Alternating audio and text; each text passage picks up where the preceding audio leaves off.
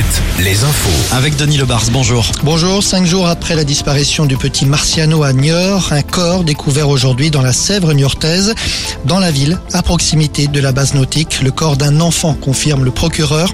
Même si l'identification reste à confirmer, il s'agit très vraisemblablement du corps de l'enfant âgé de 7 ans. Il avait disparu dans un lieu proche de la Sèvre, en amont de l'endroit où il a été découvert aujourd'hui.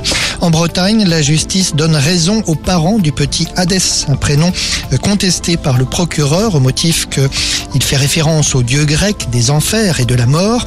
Le tribunal de Saint-Malo avait été saisi et ce dernier a donc donné raison aux parents sept mois après la naissance d'Hadès.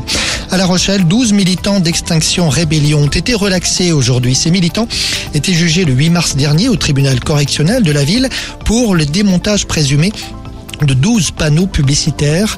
400 euros d'amende avaient été requis contre chacun d'entre eux, mais tous ont été relaxés, les juges ayant constaté l'absence de preuves de dégradation des panneaux. La réforme des retraites, Emmanuel Macron propose aux syndicats et au patronat de les recevoir mardi à l'Elysée et ce, quelle que soit la décision du Conseil constitutionnel, précise le communiqué de la présidence. C'est dans une heure que le Conseil des sages doit rendre cette décision.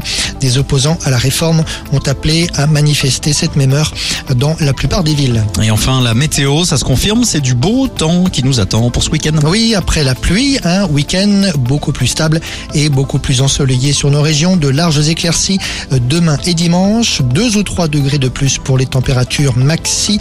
Beau temps annoncé donc pour ces deux prochains jours. C'est bien ça, du soleil pour le week-end. C'est Eh oui. bien. Retour de la rédac à 18h. Merci Denis.